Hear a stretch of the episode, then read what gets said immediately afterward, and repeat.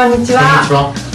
えーレブラ君と怪しい仲間たち33本目になります。本日も出演は？はい、えー、予備役ブルーリボンの会代表の荒木和弘とレブラ君です。はい。そして、幹事長の桂木奈美です。そしてそして3度目になりました、えーゲストとして、えーこちらのご著書の、えー著者であります飯塚康樹さんにお越しいただいています。飯塚さん、はい。本日もよろしくお願いいたします。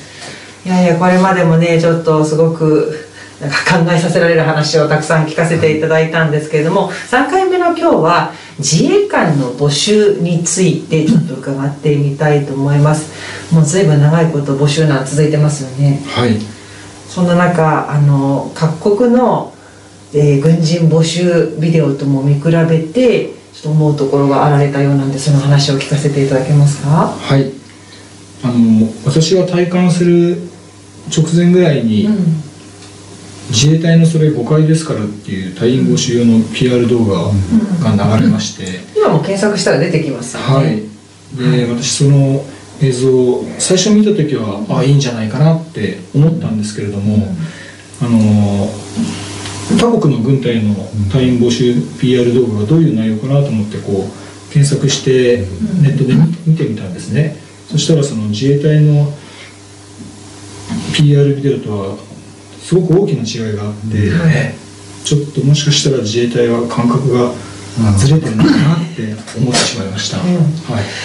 あれなんですよねそのそれ誤解ですからっていうのは例えばその自衛隊といえばみんなマッチョばっかりなんじゃないかとかあと何でしたっけめちゃくちゃ厳しいんじゃないかとか、はい。あとどんなのがあるんでしたっけ？あとはあの給料もいいからあ腕時計高級なものを買いますとか、うん。あの休暇も取れてうん。海外旅行も行けますとか、うん。あのちゃんと外出して酒を飲みに行くこともできますよとか、まあ、そういう結構ソフトなところをアピールする内容だったね。ですね。印象よりもきつくないですよ楽しいですよソフトですよっていうような方向性のばっかりですよね、はい。それに対して例えば中国とかはどうでしたか？中国のビデオを見たら、うん。いきなり尖閣の映像も流してて、は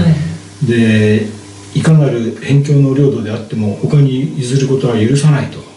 で戦争はいかなる瞬間にも起こり得ると、うん。君にはその準備ができているか。うわ。そういう、それ日本政府に言ってほしい、そこまでズバッと。はい、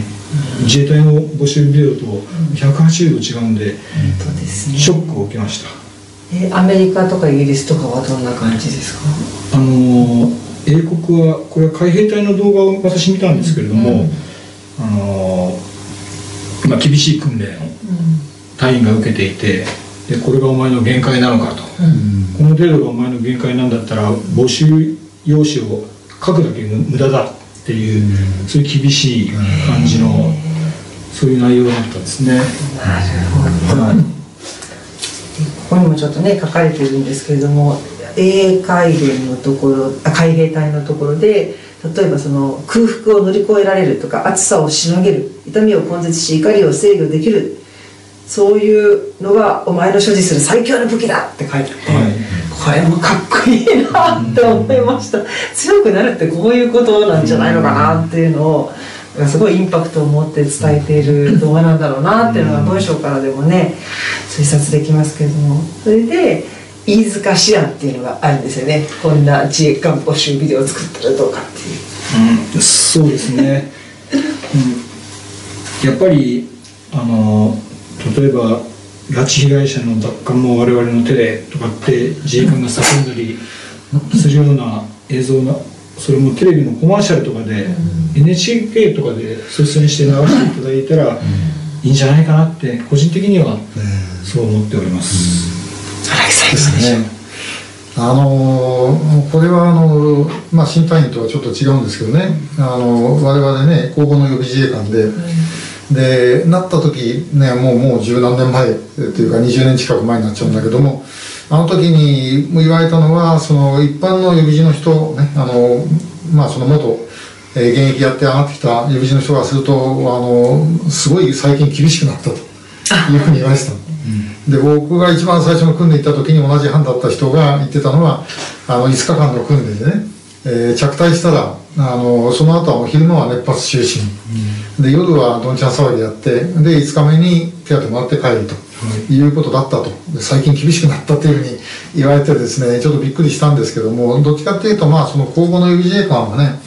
みんなあのまあもちろんその自分たちできることは限りがあるんだけども、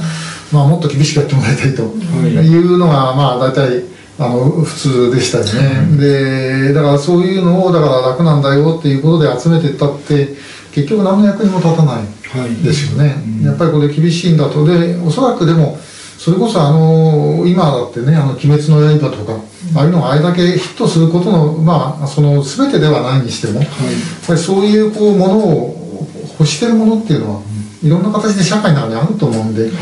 そこをやっぱり迎合してしまうとそのあの今の自衛隊のあのコマーシャルビデオみたいに、なっちゃうのかなっていう感じがしますよね。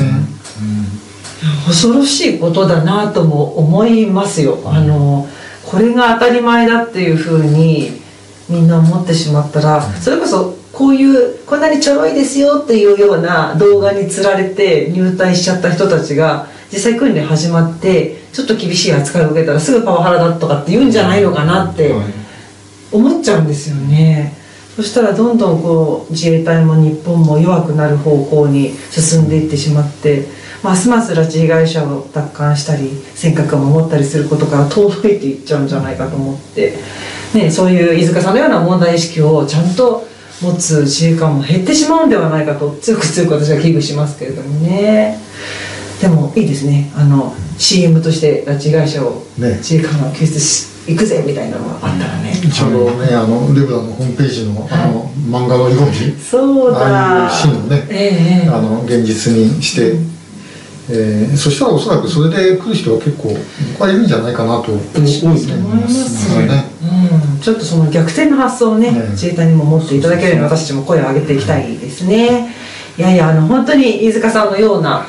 つい最近まで現職だった方がおられたっていうことは私たちにとって大きな希望でもありますので。うん本当あのぜひね皆さんこの本をそうあのそう読んでください。本当おすすめです私声を大にしておすすめしたいと思います平成の自衛官を終えてアマゾンでも買えるんですよねはいはい、書店でも大きいところだと置かれています。はい、あのぜひぜひお読みになってみてください。飯塚さん、これからもいろんな形で手を携えていけたらと思いますので、よろしくお願いします。はい参加にあたってありがとうございました。ありがとうございました皆さんもご覧いただきありがとうございました。チャンネル登録もよろしくお願いします。